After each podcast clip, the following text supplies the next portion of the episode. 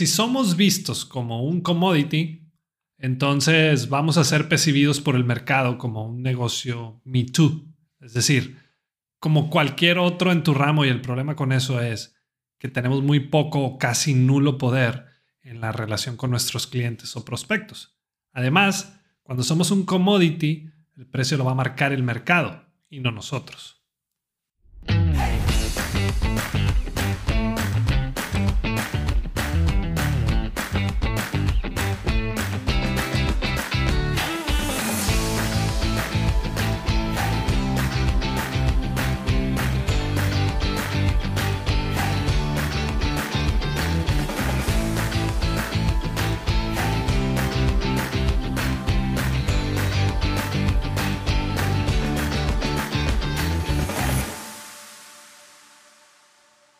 Bienvenido a una nueva temporada de Bueno, Bonito y Valioso. Este es el episodio 56. Yo soy Daniel Rodríguez de la Vega, conferencista internacional, fundador de Creces, host de este podcast y quiero enseñarte todo lo que sé sobre cómo encontrar tu valor en el mercado para que de una vez por todas dejes de competir en precio.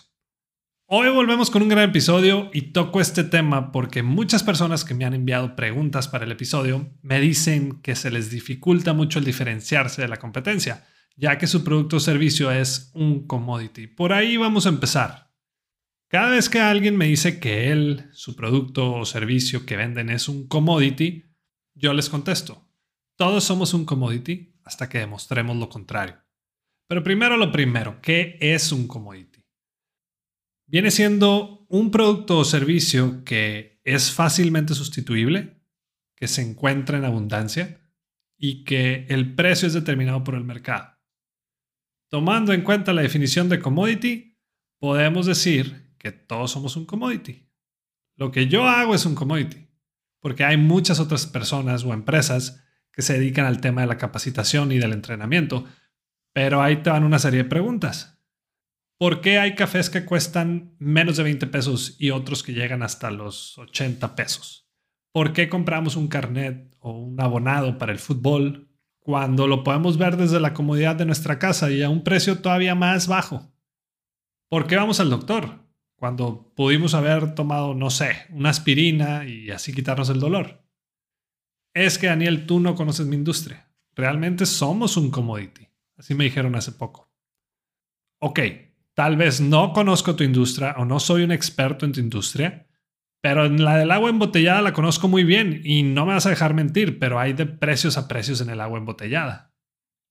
Me acuerdo una vez trabajando con un cliente mío, el cual tiene un negocio de bisutería, de esos negocios que venden todo el material para que hagas tus pulseras, collares, aretes, entre otras cosas. Bueno, él estaba consciente de que lo que vendía e-, es un commodity. Es más, su competencia, y no me refiero a solo la de esta ciudad, sino de toda la República, compran el material con el mismo proveedor. Hay una feria una vez al año y ese tipo de negocios asisten para hacer pues relaciones comerciales con proveedores. Entonces, esta persona, en vez de quejarse de ser un commodity, comenzó a buscar la manera de dejar de competir en precio. Y ahí te va lo que hizo, está muy interesante. Empezó a dar clases gratis. Es decir, tú llegabas a comprar material y ahí mismo te decían, hey, en cinco minutos va a empezar una clase totalmente gratis y ahí está ya la maestra.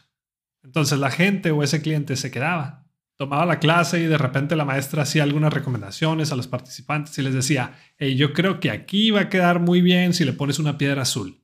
Entonces la cliente se levantaba, compraba la piedra azul y ya regresaba. Además, al final de la clase te entregaban un diploma. Está otro caso de una gasolinera, que la gasolina también es un commodity. Y en vez de ponerse a competir en precio esta gasolinera, la mayoría de las gasolineras lo hacen, ellos te preguntan en su publicidad, hey, ¿ya fuiste al baño? Y la verdad es que los baños están increíbles, están impecables. Esa gasolinera está en las afueras de la ciudad y saben perfectamente a quién va dirigidos.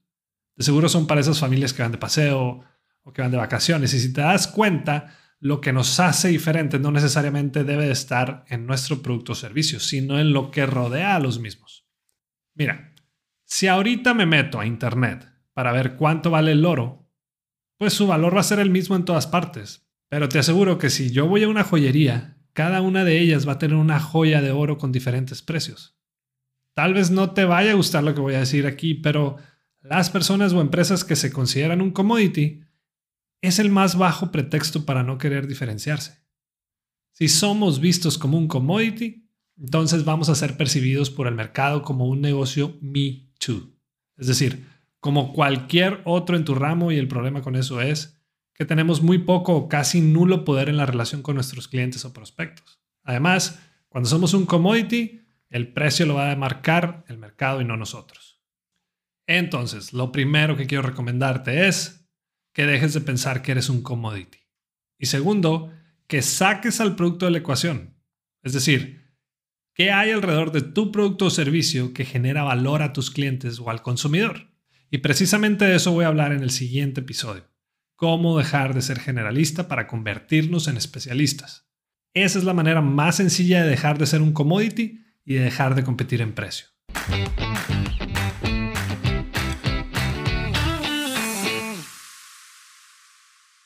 El problema no es tener competencia. El verdadero problema es seguir siendo más de lo mismo.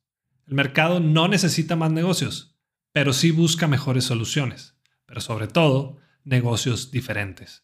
Por eso te invito a la primer masterclass del año, cómo diferenciarte para dejar de competir en precio, la cual será por Zoom el día 10 de febrero y va dirigida a todas esas personas que sienten que su producto o servicio es uno más en el mar de empresas y que quieren desarrollar esa diferencial que les permita salir de una guerra de precios. Inscríbete en la sección de Aprendamos en crecesmx.com o también puedes comprar tus lugares en el link de la descripción de este episodio.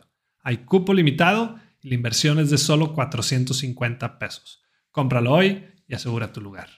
Y volvemos con la sección de preguntas y respuestas. Las primeras dos son preguntas que me hicieron llegar desde el año pasado y la primera la hace o la mandó Silvia, acabo de abrir una academia de danza y en estos primeros cinco meses no he cobrado inscripción.